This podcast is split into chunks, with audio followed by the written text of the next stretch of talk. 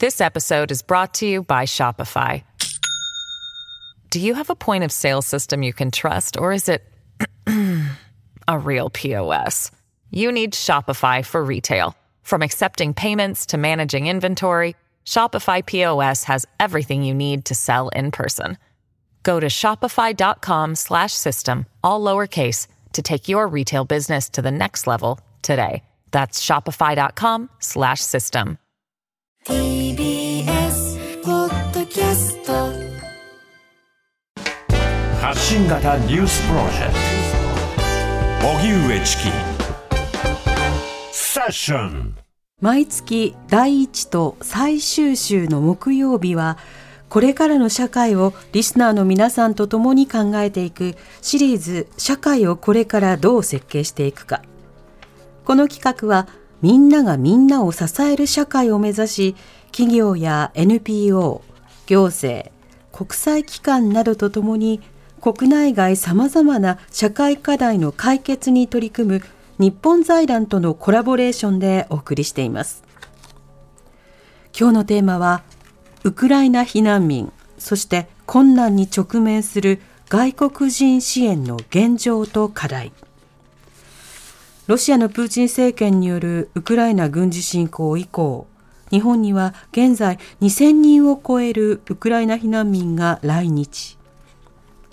安心安全な生活を提供できた一方で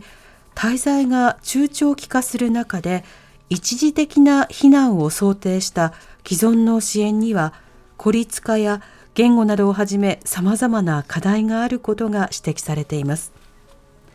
またこの課題はウクライナ避難民に限らず境遇が類似する困難に直面した外国人にも共通するものです。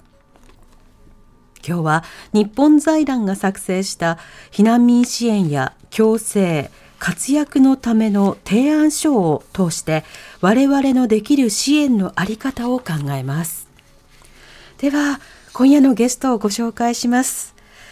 筑波大学人文社会系教授の明石純一さんスタジオにお越しいただきました。明石さんよろしくお願いいたします、はい、こちらこそよろしくお願いいたします。明石さんは普段はどういった研究をなさってるんですか？はい、えー、あの世の中にはあの国境を越えるという現象いろいろありますよね、うん、その中で物で言えば貿易えー、金で言えば金融、まあ、情報が国境を越えるとそれはサイバーセキュリティなどの問題になります。私が注目しているのは人ですね。国際人口移動でして、はい、なぜ人は、まあ、そもそも国境を越えるのだろうか、まあ、その人には難民も含まれると思うんですけどもそのいう形で人が国境を越えるとたくさんの人が国境を越えると経済とか社会とか、まあ、政治はどのように変わっていくのだろうかと、うん、そういうことをあの問いとして立てて追求しています、うん。まあ、旅行であるとかツアーであればそれは消費者という格好で歓迎されることもある、はい、ある労働者としてまあ移動する場合も時として歓迎。でも場合によっては対立や衝突が起きることもある。一方で難民避難民となると国に帰れない。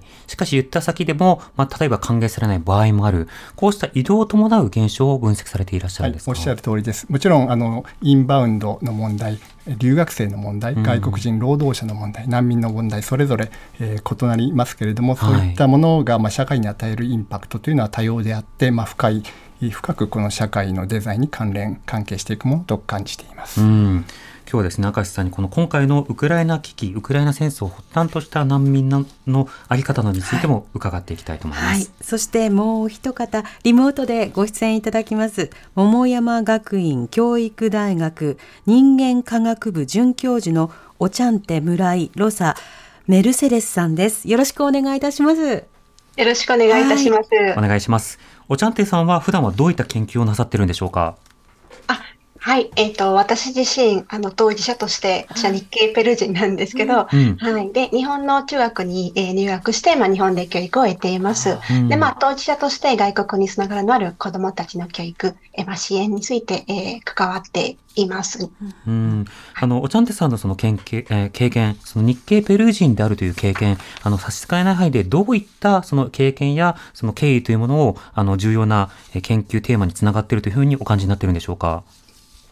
はい。えっ、ー、と、そうですね。私はまあ結局15歳で来日してるんですけど、あの、日本語はまあ一からあの学習することになりました。うん、なので、ひらがなからカタカナからで。で、私と同じような、えっ、ー、と、子供たちが、えー、まあ、呼び寄せられたり、または日本で生まれ、日本で育っていく子供たちが、えー、増えてきています。うん、で、そういう子供たちは、えー、まあ、私のように教育、日本語を学ぶ機会、えー、あと、高校に進学して大学に行く機会が、えー、まあ、恵まれる、恵まれた方だと思うんですけど、なかなかこう日本の学校に適用できず、えー、高校中退したり、または高校に進学、えー、できないようなケースも中にあります。で、そういった子供たちの、まあ、キャリア形成、早い段階の、まあ、キャリア形成支援が、まあ、とても重要だと思っていて、そういったうまくいったケースとそうでないケースの、まあ、比較、インタビューしたり比較を行っているところです。はい。おちゃんでさんもやはり例えば最初はその言葉の問題、そしてその後はキャリア形成の問題、こうしたものを壁としてま体験してきたということになるんでしょうか？そうですね。はい、はい。私自身の体験もそうですし、で、インタビューしていくと、やっぱり私と同じような体験をしてきている、えー、子供たちが多く、ただやはりその地域によって、その、あの、えー、受けられる支援が、あの、どうしてもこう異なっていく、うん、地域差が、あの、出てきているところもあります。で、それは私と同じような、えー、ペルー人であっても、えー、例えば、えー、高校中退したり、または、あの、結局、えー、第一世代の保護者と同じような、まあ、非正規の雇用で働いているようなっていう子供たちもいます。はい。うんそうした実際のその定着支援などの状況についてまた後ほど伺っていきたいと思います。でまず、ウクライナ避難民の受け入れ状況についてなんですけれども、はい、具体的なデータもこの後紹介していきたいと思いますが、まず明石さん、このウクライナに対する本格侵攻が始まって以降のウクライナ難民、避難民の日本の受け入れについてはどう見てますか？はい、まず数で言いますと、今まで日本に、まあ、避難で入国した人が2500人、うん、そのうち男性が700人、まあ、女性が1800人となっています。はいで現在、日本に残っているのは2000人ぐらいでありますが、まあ、あのピークであったのは昨年のまあ3月、4月、5月とい。うことであり、はい、まあ、徐々に入国者数は減っており、また母国に戻ったり、えー、日本以外の国に移る人もいますけれども、うん、まあ、ただ、あの多くの方がまだウクライナには戻れないということはあの確かな、まあ、現実ですので、えー、あのこの問題は、まあ、今後も続く、まあ、長期化するというふうに見ております。うん、まあ、日本はあの他国と比べればそれほど数を受け入れているわけではないので、まあ、この後の話に続くかもしれませんが個々のニーズを見極めながら手厚い支援があ提供できる、まあ、そういう事例になっていると思いますしそのように注目されております。実際あの例えば隣国のポーランドなどであればもう本当にもう数百万人500万人600万人などの受け入れということをしているわけですけれどもそれから比べると日本は数は少ない。一方で今でも難民避難民は来日し続けているということもこれ確かですよね、はい、おっしゃる通りです。うん。またその支援のあり方についてはいかがでしょうか？これはあの今日本の難民受け入れとその支援の体制、えー、ということはあの、まあ、議論の途中あるいは建設中デザインの途中というふうに申し上げた方がいいと思います。もともと日本は難民を多く受け入れる国社会ではありませんでしたので、はい、まあ、今回のウクライナからの避難民の受け入れをきっかけにどういう受け入れ支援の在り方がま妥当なのか持続可能なのかということがさまざまな方面で検討されているという状況です。うんなるほど。あの、おちゃんてさんはこういったウクライナ避難民の受け入れ、まず全体などについてはどう感じになってますか？そうですね。えー、特に、まあ私があの気になったのは、やっぱり子供たちなんですけど、その、どうしてもこう、えー、オンラインの授業を受けながら、こう日本の学校にも通ったりするケースも、あの、多くあって見えて、うん、で、どうしてもこう一日中ずっと勉強している、えー、またはオンラインだけ、あの、受けてる子供たちは、どうしてもこう孤立、孤立状態になって、うん、なかなかその、同じような子供たちの交流ができない中が、そういった子供たちの、まあ日本語の、えー、支援、そしてまあ日本での生活、えー、基盤ができるように、えー、安安心して日本で暮らせるような、えー、支援が、まあ、最も求められるところなのかなって思っています。さまざまなサポートが必要だということが言われるわけですけれども、はい、ここでですね、あの日本財団が行ったウクライナ避難民支援の現状報告、及び避難民等の、えー、強制活躍のための支援制度に関する提案書という、まあ、提案書がありまして、はい、はい、このペーパーの中には、そもそも現状がどうなっているのかという調査が行われているんですね。はい、でこの調査がまあとても重要なものだと思うので、うん。うん、紹介いくつかしていきたいと思います。はい。で、これ、日本に来られたウクライナからの難民、避難民の方に行った調査なんですが、12月と3月に行われておりまして、はい、その調査でもま傾向が一致しているものをまず紹介しますと、日本に来られている方、ウクライナでの最終学歴が大学卒、あるいは大学院卒の方を合わせると7割近くになるということですね。で、これはあの周辺国、ヨーロッパなどに避難した方も、まあ、一定程度同程度の傾向が見られるということで、うん、その大学卒、大学院卒、まあ、学歴が高く地元であれば、例えば様々な就労、えー、キャリアを形成していた方というのが、とても多くいらっしゃるということです。また言語能力に関してはですね、例えばその英語などは一定程度話せるという方も多くいるんですね。とても話ができ難しい内容も聞き取れる。あるいは話ができて日常生活の会話ができるという方は、まあ、5割強ということになっているんです。英語に関しては。英語でですよね。ところが日本語となるとこれが変わります。はい、あのほとんど話ができず日本語が聞き取れない、うん、あるいは少し話ができ簡単な日本語のみが聞き取れる。これが合わせて8割程度ということになっていて、あのしっかりと話ができるっていうの方の割合というのはとても少ない状況になっているんですね。ただし、あの、この聞き取れないという割合については、12月から3月への調査の過程の中で減少しているということになっているので、でね、まあ、日本で生活をしたり、さまざまな教育サポートを受けたりすることの中で、あの、いろいろ。習得し,、して、し始めてるっていうことですよね。そうですね。うんで他方で就労状況なんですが、はい、働いていないという方が6割ほどということになっています。ただしこの状況も12月から3月の間では5ポイント減少しているということもあって、働いてはいないという方が多いものの、えー、徐々にまあ就労につながっているという方もいらっしゃるということなんですね。うん、で、住まいの支援、えー、それから身元保証人など、いろんなこうサポートを受けているという状況などもあるんですが、一方で、えー、例えばですね、子供がいらっしゃる方については、もう小学生未満の方も、小学生の方も中学生の方も高校生の方もまんべんなく広くいらっしゃるということがわかります。うん、あのすでに何度も報じられている通り、ええ、あの、ウクライナの戦争時には、成人男性というのは、あの、国外に出ることが許可なく出ることができないと、特段の事情がなければ出られないという状況になっていった中で、はい、女性や高齢者が、例えば子供あるいは孫などと共に避難するという状況が続いているわけですね。そうすると子供が優先的に避難することになるということなので、避難先で教育を受けることが必要だと、こういった課題は見えてくるわけです。はいそして帰国の意思ということなんですが、あの、実際、えー、ウクライナに帰りたいという方もとても多くいらっしゃるんですが、他方で、ウクライナの状況が落ち着くまでは、しばらく日本に滞在したい。これが4割で最も多いという傾向になってるんですね。で、なおかつできるだけ長くいたいというのが、12月段階では24%、それが3月段階では33%ということで、はい、あの、時間が経つにつれて、あもっといたいなというふうに思われる方がいらっしゃる。うん、でそのようにあの思っていただくということは、日本社会にとっては、多くの方に住みやすい社会なのだという表れにもなっているということもあって、そのあたりをこうより伸ばしていくというか改善していくことも必要だと思うんですけど、一方でそうすると中長期的な定着、定住支援というものを、まあ、視野に考えていくことが必要になってくるわけですね。まあ、そうした中で子供に対して必要な支援というのは、語学の教育、それから預かってほしい、あの子供の保育とかね、うんうん、そうしたものがなければ働けませんという方もいらっしゃったりするし、はい、あとはその、あの、ウクライナ語とかウクライナ文化についての教育も続けたいというようなことがあります。あとは子育て中の方とつながれたい。では親同士で横のつながりが欲しいという方もたくさんいらっしゃってですね、実際にそうしたサポートも受けているんですけれども、はい、まあ、もっと欲しいよという方がいらっしゃる。あとは、観光とか遊びとか、そうしたことにも時間を割いてみたいっていうふうに答えていらっしゃる方が、えー、約半数近くいらっしゃるということでした。他にもあの非常にこう有意義なデータたくさんあるんですが、一旦ここまでにしましょう。えーはい、ここまでのデータ、明石さんいかがでしょうか？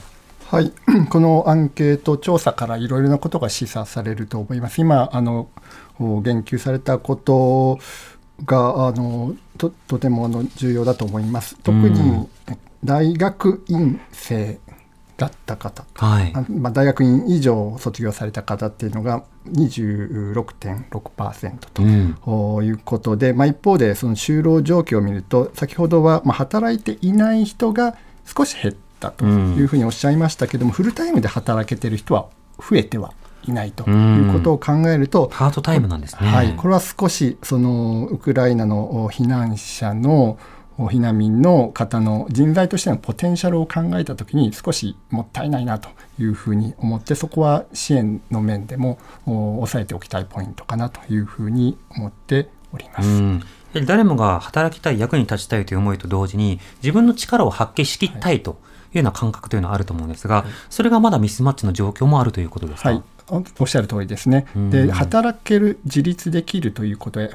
本人、当事者にとっては自己肯定感に直結しますし、それがまた新たな支援の、まあ、リソースに転化していくという側面はあの無視できないというふうに思います。おちゃんてさんはここまでのデータ、どういうふうにお感じになりましたか？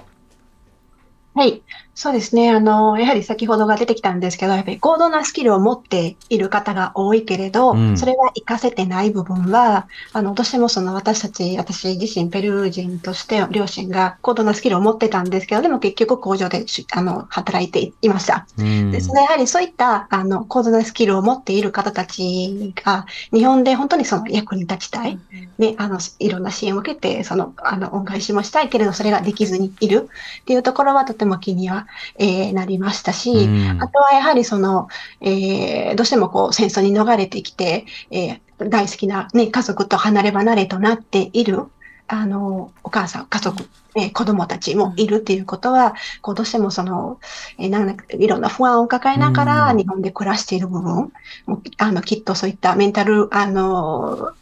ヘルス、あの、支援とかも必要なのかなっていうこともすごい気になりましたね。はい。うんその収入がこれからも入ってくるということだけではなくて、子供を教育としてキャリアアップさせたいとか、安全な環境を続けたいとか、1年後、2年後、日本の支援はどうなっているのかとか、先が見えないと、やはり今の安心感というのは得にくいですよね。このあたりいかがでしょうか？そうですね。はい。まあ、不安なね、ままで、これからどうなっていくのかっていうことの中で、多分おそらく、あの、子供自身も親自身もですね、あの、なかなかそう、先ほど出てきたような交流もないですし、誰に相談することもできないし、中には例えば同じような、えっ、ー、と、ウクライナ人、同じような立場にいる方との交流も少ない、えー、かもしれないので、やはりそういった中では、一人ではなかなかこう考えられないんですよね。なので、そういったやっぱり支援者、コーディネーターの方たちと、そういったこう、将来設計、あの、できるように、この、まあ、あの、ライフプランニングできるような支援も必要なのかなと思うんですね。うん。また調査いくつか項目紹介していきたいと思いますが、今孤独感や不安感の話、触れられました。はいあの、この調査の中、日本財団の調査の中ではそのあたりにも触れられています。で例えば不安感ということですけれども、アンケート回答者、要は子供ではない回答者などについては、自身の不安として、まあ、あの直近2週間、まあ、不安を感じたことがあるかどうか、あるいは眠れないことがあるかどうか、まあ、孤独に感じることがあるかどうか、こうした項目などについては、眠れないことがあるが7割前後、えー、孤独に感じることがあるが6割前後の方が、まあ、体験していると。で、こちらについては、増加傾向にある。就労とかその他のことについては、まあ、一見すると改善のように見えるが、しかしながら、当事者の方々は不安感が増しているよということも答えていらっしゃるんですね。で、子供に関しても、えー、不安をよく訴える。というような方、あるいはとてもよく訴えるという方など合わせて2割弱の子供は、え不安感を訴えている。しかも子供から不安を訴えられたという経験が、ま増加傾向にもある。一見すると、なるほど言葉も覚えて、なおかつ仕事もなんとか、まあ、ミスマッチかもしれないけど、身についたように見える。しかしながら、心理的な不安、というのは増しており、安全が得られたとは必ずしも限らないということがあるわけですね。おちゃんてさん、この不安感が増していること、孤立感などが増している点などについてはいかがでしょうか？そうですね。はい。やはり最初はおそらくきっといろんな方からの支援が、うん、あの、受けられるとかですね。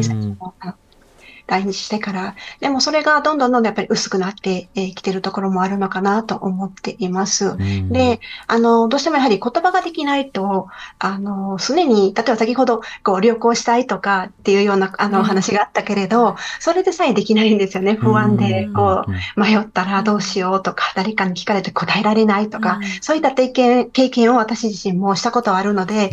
そういう話を聞きながら、あの、やっぱりその、まあ、国が違うけれど、やっぱりそうついた不安感を同じなのかなと、はい、思いました。うん。明石さんはこういった不安感が増大していることについてはどうお感じになりますか？はい。あの、この話は、まあ、ウクライナからの避難民のみならず、まあ、外国出身ので日本で暮らす人が、まあ、あの程度の差こそあれ持つような悩み、まあ、不安感だとは思うんですね。うん、でまあ、ウクライナ避難民の場合は日本にいつまでいるのか、まあ、いられるのかそれは一時的なのかどうなのかということをまず自分の意思や考え方で決めにくい決められないっていうのもあると思うんですね。で先ほどのアンケートの中でできるだけ長く日本に滞在したいという気持ちがありましたが、はい、まあ、それがそのできるだけ長くというのがこう定住なのか永住なのかつまりこの先の長い人生自分はどういう生き方をすべきなのかというところがうまくこう固定できないっていうそういうものも根っこにはあるのではないかなというふうに思います。またあの例えば日本に対して徐々に定着感というのはあるけれども国が定住していいというふうに許されるものなのか社会がそれを許容するのかそのあたりの変化というのが読みにくい点もありますよね、はい、まあ、政策展開というところから見れば、はい、ウクライナ避難民の方が、まあ、あの今年成立したあの改正入管法の中で補完的な保護補完的保護というものの対象になることは、まあ、ほぼ間違いないと思います。まあ、その意味では、あの制度的、法的な部分はこうある意味セーフティーネットができるんだろうと思いますけれども、うん、まあ、あのそれと同時に自分の、まあ、身の振りどころといいますか今まで自分がこう歩んできたものからやっぱりレールとしてはこう外れたわけでその、うんうん、まあ、修正に時間はかかるのだろうなというふうに思います。なるほどさらにいくつか項目紹介しましょうか。えー、日本になぜ来たのか。要は他に様々なあの避難先があり得たわけですけれども、うんはい、なぜ日本を選んだのかということについての調査もありました。はい、で、家族親戚が日本にいた。知り合いが日本にいた、この割合というのがとても多いような状況があるわけですね。で、全体の中で見ると日本への憧れというものもあの相当程度多くいらっしゃって、6割近くは日本への憧れがあったということなんですが、はい、他方でやっぱりその憧れだけでは日本に来れないので、一定程度日本についての情報がある、そして知り合いが先に行って、まあ、頼る先がある、うん、この頼れる先というものがとても重要になっているということもあります。これは他の移民難民問題でも同じような傾向あるかと思いますが、明石さんいかがでしょうか？はい。あのまあ、ウクライナ避難民の方が世界のどこに一時的に、まあ、避難されているのかっていうのを考えたときにやはり欧米、まあ、すでにウクライナという国はウクライナの街を引く人をの全てがウクライナという国に収まっているそういう国ではなくて、はい、あのえー、と1割2割すでにあの、まあ、ディアスポラという言葉を使うんですけれども世界のさまざまなエリアであの暮らしているわけですね。でそれを頼りにこう避難をしていくわけですけれども、まあ、2000人という日本の、まあ、受け入れ規模というのは、まあ、日本のウクライナそもそも住んでいるウクライナの方がそれほど多くはないわけで、まあ、そこに頼ってきているというのはあの規模としても自然だと思いますし信条としても、あのそこに家族親族、まあ、知り合いがいるっていうのはきっかけ大きなきっかけになるだろうと思います。そうですねだから例えば難民避難民となった場合にはその家族などを頼ってくることがあるだろうということもさることながら家族を帯同して家族と共に避難してくることもあるだろうとだからそうしたその家族とコミュニティを作る権利そうしたものを前提とした上でいろんなサポートというのが必要となるということも分かります。その上で今回のその報告書の中では各自治体の事例というのも紹介されています。で神戸市などにおいては外国人支援の NPO に委託をすることによって具体的な面談を重ねたりであるとか、あるいはあの交流、地元の交流など、あるいは就労機会などのコーディネートなどで支援を行ったりということもありました。また名古屋市などにおいては、えー、在日ウクライナコミュニティと連携しつつ、えー、地元の NPO などとも連携をしながら活動しているということもあります。こうしたすでにあるコミュニティと連携すること、この役割について若狭さんいかがでしょうか？はい。こちらは、まあ、例えば私が注目している自治体の取り組みの中では佐賀があのこう押したいところなんですけれども、うん、まあ、そのままあ、えーと、ななんですかね何もないところにあの避難民を受け入れるというのは、まあ、まだ経験もメカニズムも、まあ、インフラもないので、うん、えー結局どこかの自治体がこう引き受けるというふうな流れになってくると思います。はい、で、まあ、コミュニティがあるないそれはまあエスニックコミュニティがあるないっていうものも受け入れの一つの要素ですけれどもどれだけ自治体があ、まあ、前向きなのか、うん、体制や予算を整えてくれるのかそれからまあ NGO 市民社会組織ですね、えー、にどれほどのリソースをお願いできるのか、まあ、それからああのまあボランティアさんがどれぐらいこう稼働できるのかということをさまざまな要素で受け入れの自治体の、まあ、選定なり、まあ、その受け入れの成功なりがあの変わってくると思います。なるほど。そうしたまあ先行事例という形で今いろいろな自治体の取り組みというのが、まあ、の紹介されてそこからまあ他の自治体も学びながらさらなる受け入れというものに進んでいく。こうしたのその循環というのが必要となってきますね。ではですね、支援という話がありました。この後、おちゃんてさんが取り組まれている支援についてじっくり伺っていきたいと思います。TBS ラディオ905-954発信型ニュースプロジェクトセッション This episode is brought to you by Shopify. Do you have a point of sale system you can trust or is it a real POS? You need Shopify for retail. From accepting payments to managing inventory, Shopify POS has everything you need to sell in person. Go to shopify.com/system all lowercase to take your retail business to the next level today. That's shopify.com/system. TBS ラジオキーステーションに生放送でお送りしている発信型ニュースプロジェクト荻上チキセッション。今日の特集は ウクライナ避難民、そして困難に直面する外国人支援の現状と課題というテーマで、スタジオには筑波大学人文社会系教授の明石純一さん、よろしくお願いいたします。ますそしてリモートで、桃山学院教育大学人間科学部准教授のおちゃんて村井ロサメルセデスさん、よろしくお願いいたします。お願いします。はい、お願いします。さて、あの、これからおちゃんてさんの活動について伺いたいと思うんですが、つまり先ほども簡単に紹介していただきましたけれども、その日系ペルー人として日本に来られた時の経緯というのはどういったものだったんですか？はい。えっ、ー、と、私が来日する前に、先に両親が出稼ぎとして、えー、日本に来ました。うん、出稼ぎですので、まあ、その定住するつもりはなかったと思うんですけど、しかし、あの、日本での生活をしながら、なかなかその思うような、こう、貯金ができず、あの、滞在がどんどん長くなるっていうようなこともあり、で、まあ、最終的に子供たちをこう呼び寄せるというような形で私が来ました。はい。ですので、まあ、私もあの、あの子供、他の子供たちと同じように、こう日本に行きたいから来たのではなく、こう呼び寄せられたから日本に来ましたという、まあ、もちろんあの嫌ではなかったんですけど、はい。まあそういったあの経緯があります。はい。はい、あの日本に来いというふうに言われた時にはどういったあの感情とかどういった感覚だったんですか？はい。えっ、と、まあ、15歳だったんですけど、あの、5年間、あの、親と離れ離れて生活をしてました。ですので、やはり、まあ、あの、親ともう一度、まあ、みんなで家族みんなで暮らすっていうような、あの、思いが大きかったので、まあ、日本に行きたいっていう思いが、ただ、あの、おそらくそこまで、その、定住するっていうことは考えてなかったんです。あまあ、もう旅行で行くんだろう、みたいな、軽い気持ちで来ました。でも、それがもう27年となりそうと、はい、なろうとしてるんですけど、はい。その日本に来られた時に、その、例えば言語であるとか、教育であるとか、就労であるとか、はい。はい、どういったような課題というものをお感じになりましたか、あ、そうですね。まあ、まず、その、一から日本語の勉強をすることに、えー、なったので、その、日本の中学校に入学をしたんですね。うん、で、その時に、まあ、例えばその、ペルーでは、あの、そのまま残っていたら、こう、いろいろ、将来こうなりたいっていうような、あの、自分なりには考えていたけれど、それがなんかこう、全くこうできなくなるっていうような形で、うん、じゃあ今後どうしようかな、日本でっていうような、思いにはなりました。はい。うん、でもまあ、あの、高校には進学はしたい。でも言葉も、えー、日本語も、あの、まあ、できないっていう状態で、えー、まあ、定時制高校に進学しました。うん、で、そこでまあ、日本語の、あの、学習しながら、まあ、日本で大学にあの、行きたいっていうような気持ちにつながりましたね。はい。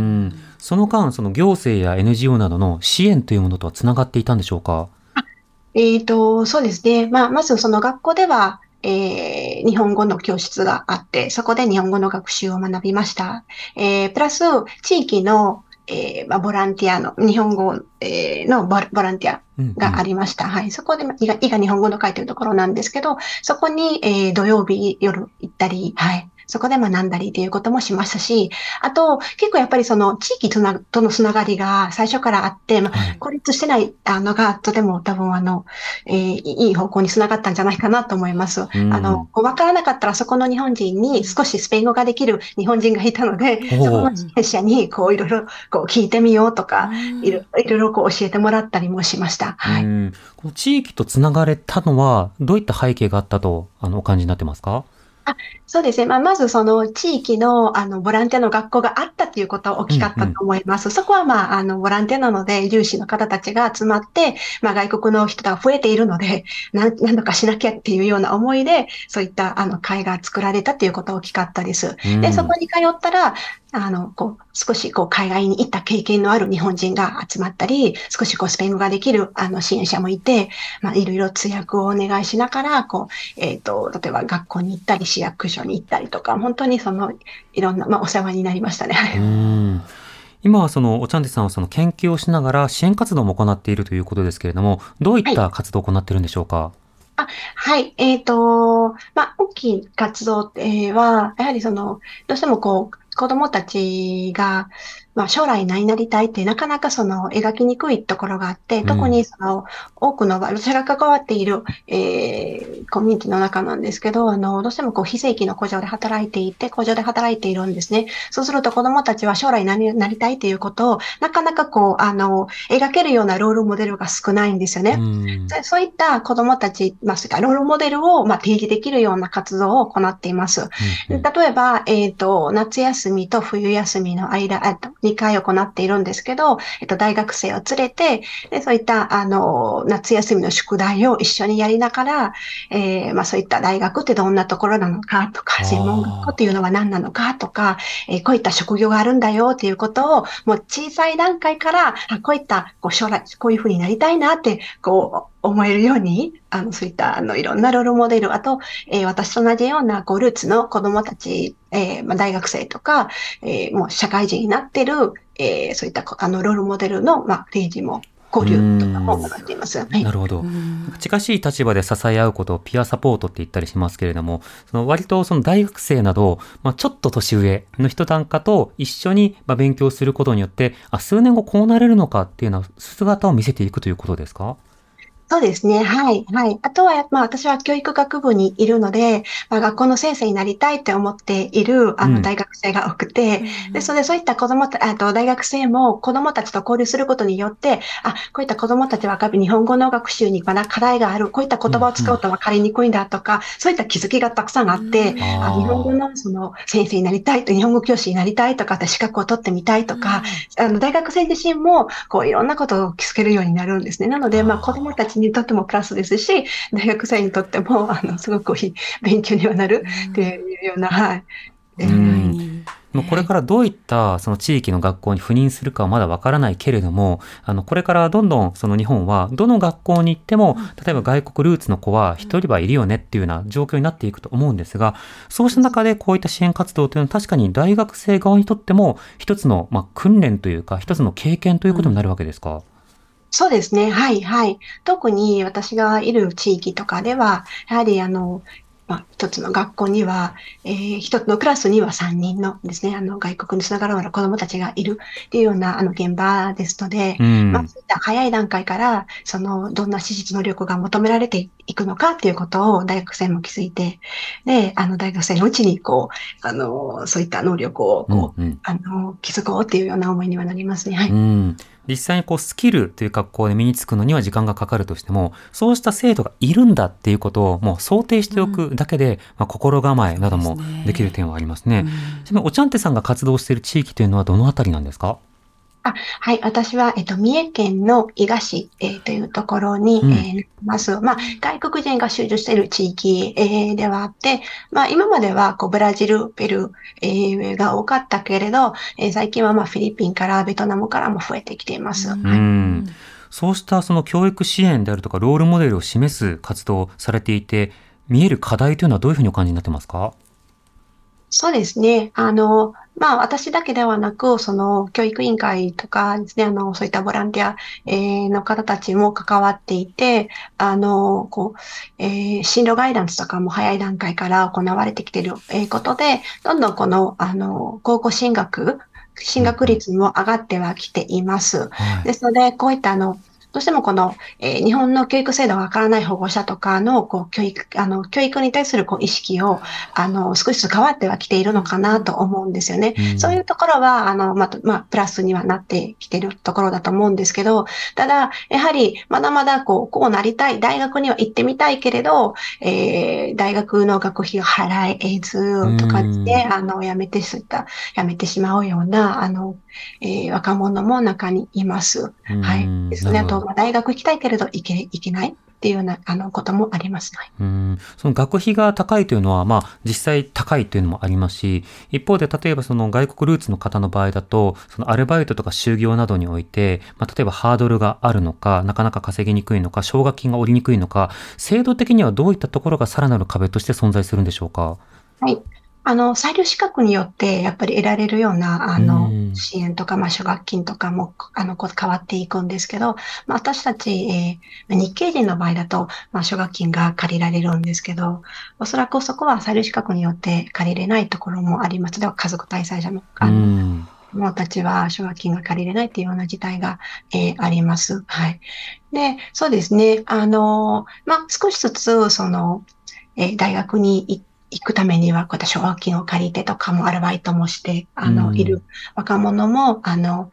えー、います。しかし、その、えー、大学にこう入学したから、こうそこはじゃあいい、こう、まあそこは日本人とも同じだと思うんですけど、その、まあ、就職活動に、この波にこうね、あの、えー、乗ることができず、こう、就職、あの、大学卒業して、まあ結局非正規の雇用で働いているような若者も中にはあります。うん、ですので、まあ、そういった、あの、えっ、ー、と、若者たちへの、こう、まあ、し進路に対する、こう、まあ、キャリア形成の支援が必要に、あの、求められるし、日本での、まあ、大学とかでも、まあ、どんな、こう、こう教育、どんなこう学習、どんなことを学びたいのかっていうことも、大学に入学したからそこであの終わっていくではなく、私がすごい長いあの意味での支援が必要なのかなと思うんですよね。そういったルーツの子供たちとかがいると、じゃあ将来、えっ、ー、と、大就職するためには、いつからこう動かないといけないとか、はい、まあ、退院とか、とかですね、そういった、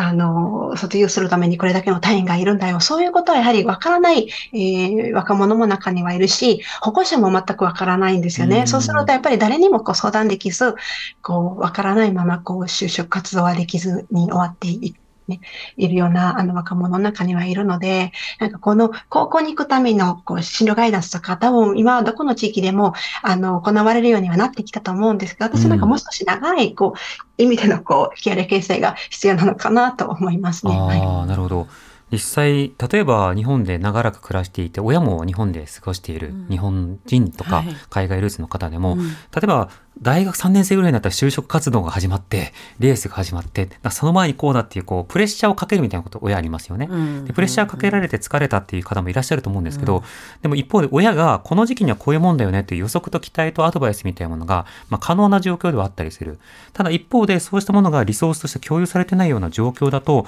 この後どうすればいいのかというのが具体的に描きづらいという点もあるんだなと感じます。明石さん、こういった教育の課題についてはいかがでしょうか？はい。あのシャンテさんがおっしゃったことであのほぼほぼあのカバーされてるなというふうに思いました。私もあのいろいろとあの、まあ、留学生を中心に外国にルーツがある方の、まあ、キャリア形成を見ていて、まあ、確かにその自分が望むキャリアを描くということ自体がまず難しい。で描いてもそのキャリアにたどり着くまでの、まあ、プロセス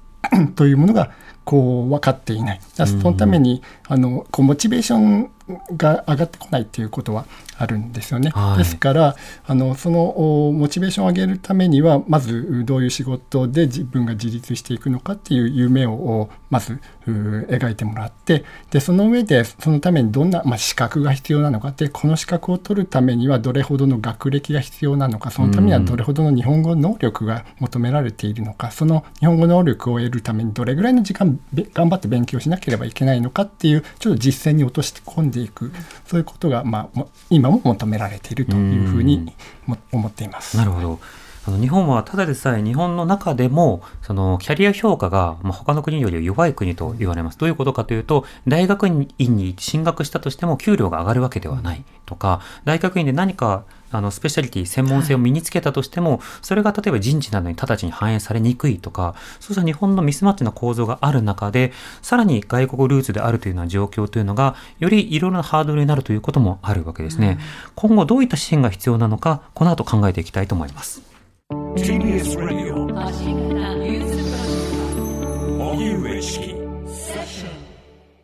TBS ラジオキーステーションに生放送でお送りしている発信型ニュースプロジェクト荻上チキセッション。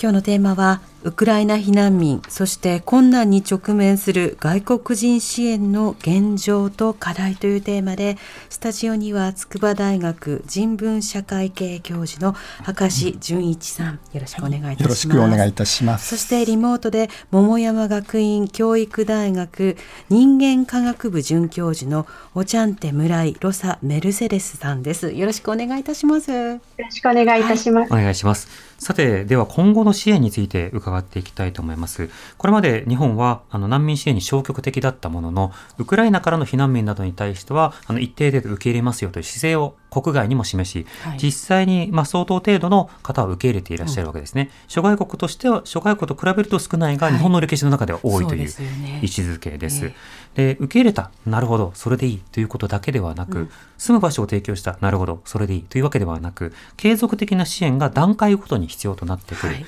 で初期段階の受け入れ段階で、まあ、住居を提供する、生活費を提供する。でその後、例えば、えー、言語習得などの手伝いをする。住民としての、まあ、登録をしていく。そこから先には、例えば、えー、仕事を提供したり、うん、あるいは文化として、えー、統合していくなど、はい、いろんな課題がある。いずれにしても、まあ、コーディネーターを通じたいろんな案内であるとかコミュニケーションが欠かせないということになってきます。まず、明石さん、こうした定着、要は、ここでいう定着は少なくとも1年以上滞在する、中期以上滞在する方をちょっと想定して言っていますが、はい、そうした場合のサポートというのはどういったことが必要になるんでしょうか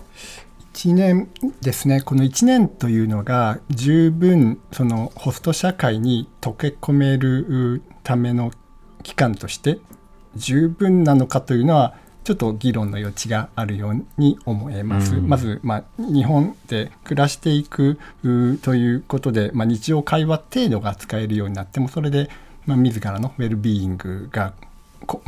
来日から比べて向上しているかどうかというのはまあ測れないものがありますね。ウェルビーイング、まあ、幸福とか精神的健康ですよね。はいはい、ですのであの、まあ、1年っていうのそれでもまあ一定の期間ではありますから、まあ、例えば若い人にとってみれば今後日本でこの先も暮らすということが想定されるのであれば日本語をもっとブラッシュアップ、まあ、向上させていかなければいけない。ただし母語を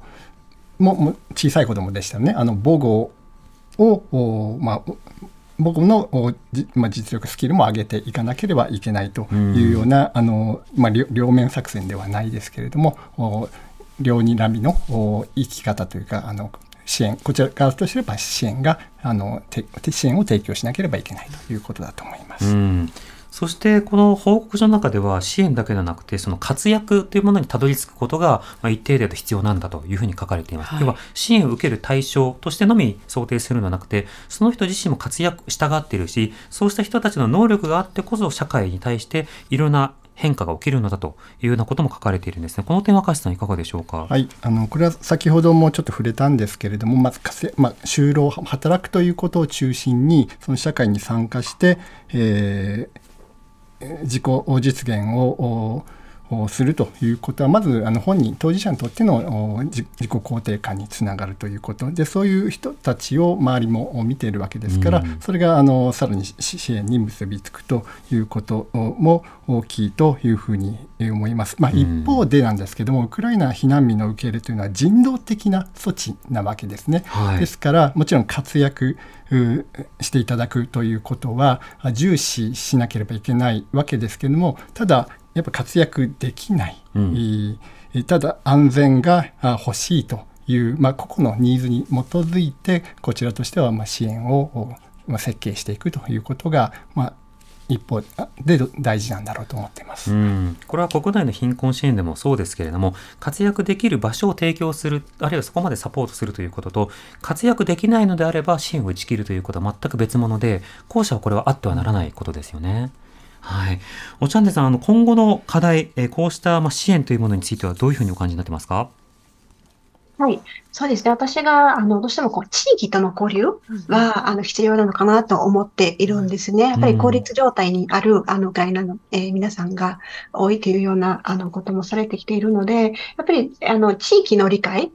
まあ、もちろんそういった団体、あの、そういったあの NGO とか NPO とかの、えっ、ー、と、支援も必要だと思うんですけど、うん、やっぱりその、その地域の住民との交流、うん、ちょっとしたことで、こうね、大丈夫とか、こんにちはとか、ゴミってこうだよとか、そういったことも私、非常に、あの、重要になってきてると思います。うん、あとは、そうですね、やっぱりこう、言葉ができないということは不安っていうようなこともあったけれど、はい、やはりそういった少しずつ日本語が、まあ、上手にはなってきてると思うんです。でも、例えば、こう、病気になった時とか、病院に行きたい時の、こう、日本語っていうのはすごく難しくなっていくわけですよね。うんうん、そういう時に、やはり、その、えー、ね、通訳の方が近くにいると、まあ、あの、問題ないかもしれないけれど、そういった人材も少ない中で、あの、こう、日常生活を安心できるような、あの、そういった、まあ、あの、通訳の支援とか、あの、地域に溶き込むための、こう、地域の理解そして、えー、彼らもこう交流できるようなあの場作りっていうことも、まあ、求められるのではないかなと思うんですね。はい確かにその実際に言葉が通じないかもと思うだけで例えば旅行先とかでも宿から出にくいとかそうした経験された方はあると思うんですよね、うん、土地勘が分かんないからちょっと旅館にいるわって国内でもおった方いると思うんですが、うん、制約されてしまうね、うん、そうした時に例えば通訳の方と共に病院に一度行ってみるとか、そこをまあかかりつけ医として場所も覚えた人も覚えた次は通訳なかったとしてもなんとか見るからねとか、そうした意味での地域交流もただ知り合いを増やすというだけじゃなくて生活インフラなどと的確につながっていくということも重要なのかなと思いますね、うん、リスナーの方からメールいただきました。はい、えー、ご紹介します。ラジオネームハーツンチンゲンサイさんからのメールです。どうもありがとうございます。えー、横浜のごく普通の公立小学校に娘が通っています。今年小学2年生。同級生には中国人のお友達が2人。スリランカ人の子が1人。韓国人の子が1人います。日本語での交流が苦手な子子供は日本語が話せるけどご両親はちょっと苦手などご家庭によって状況は様々。ただ娘を見ていると言葉の壁なんて関係なくしなやかに友達との交流をしている様子。私はこの状況に希望を持っています。多分これから様々な文化の違いの摩擦衝突はあると思います。それでも幼い頃から多様な文化を持っているお友達と机を並べられる環境は素晴らしいと感じています。ただしそれを素晴らしい環境にするためには我々保護者を含めた大人たちの多様性を認め合う目が絶対に必要になると思います。そうありたいと思っています。いただきました。ありがとうございます。ありがとうございます。中にはその摩擦を起こした事例ばかりを取り上げて、まあ、例えば敵対心とか意思性とかを強調するような、うん、そうしたようなその記事とかっていうのも存在したりするわけですね。すねただし実際にもうすでに隣にいる人とどういうふうに混じり合っているのかということの事例であるとか、そうした模索というものを共有していくことも重要かなというふうに思います。やっぱ子供同士のね、あの、交流に希望を見出しているというようなメッセージでしたけど、うん、明石さんいかがでしょうか？はい、子供はあの一番あの入りやすいと思います。まあ、子供もそうなんですけど大人っていうのはどうしてもまあこれまでの日本の社会の形成、えー、過程から見てみると、まあ、難民避難民もそうですあの外国の方一般と接触して、まあ、対話を重ねるという、まあ、機会に、まあ、恵まれてこなかったそういう